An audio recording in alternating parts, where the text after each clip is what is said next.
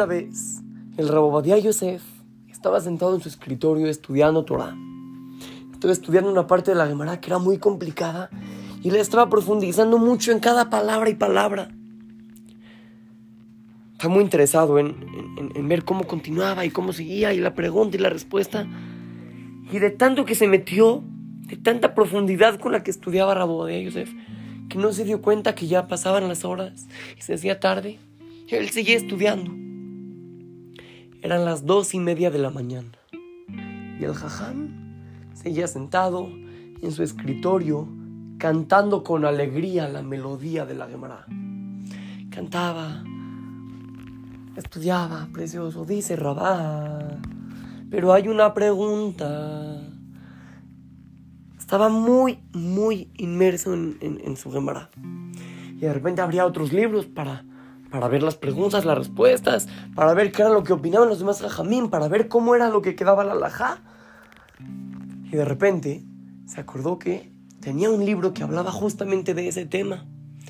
Entonces se paró de la cama, de la, del escritorio, se paró del escritorio, fue hacia allá, agarró el libro y le empezó a ojear. Hasta que encontró encontró la palabra. Se emocionó muchísimo, decidió escribirla inmediatamente en sus apuntes.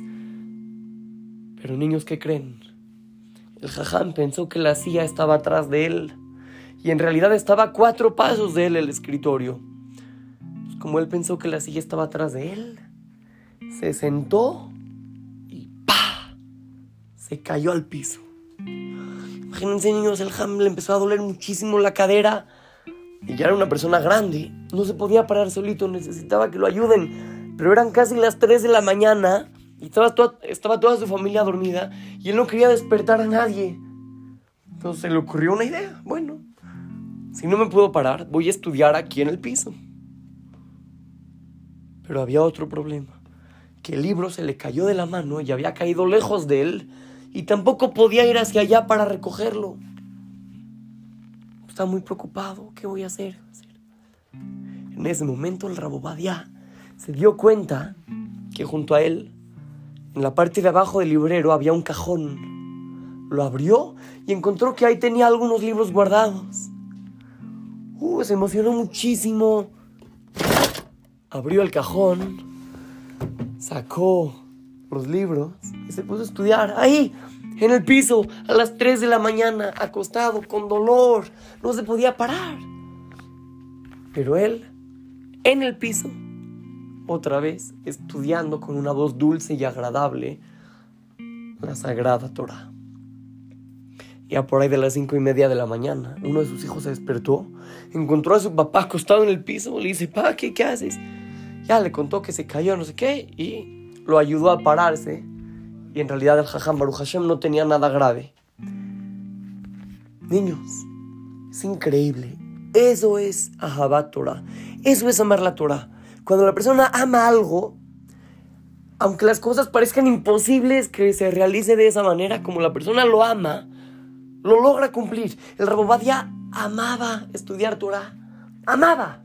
Eso era lo que le daba importancia. Aunque estaba a las 3 de la mañana en el piso, con dolor, difícil, de todos modos, él estudió Torah con alegría. Niños, de nosotros depende a qué le vamos a dar importancia.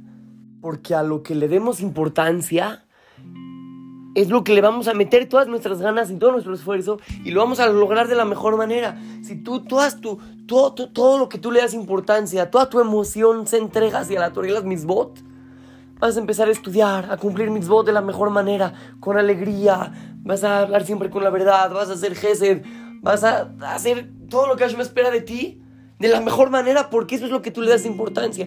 Si tú le das importancia a los coches, uh, vas a saber todas las marcas, todos los modelos, te vas a saber cada pieza del coche, vas a saber cómo arreglar el, cómo arreglar el coche, cómo moverle ahí al cofre, vas a, ser un experto.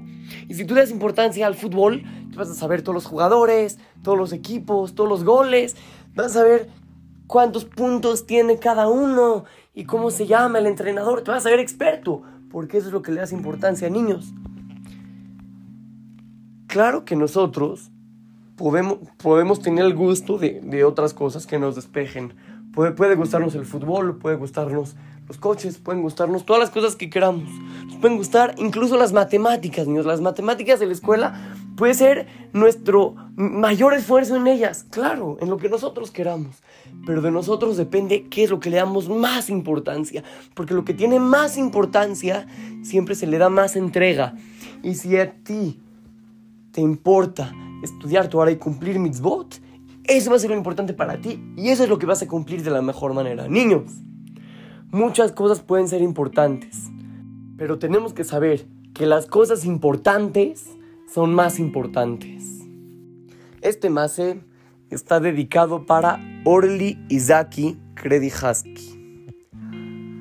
Así es que lo saluda su querido amigo Shimon Romano para Try to Go Kids, Talmud Torah, Monte Sinaí.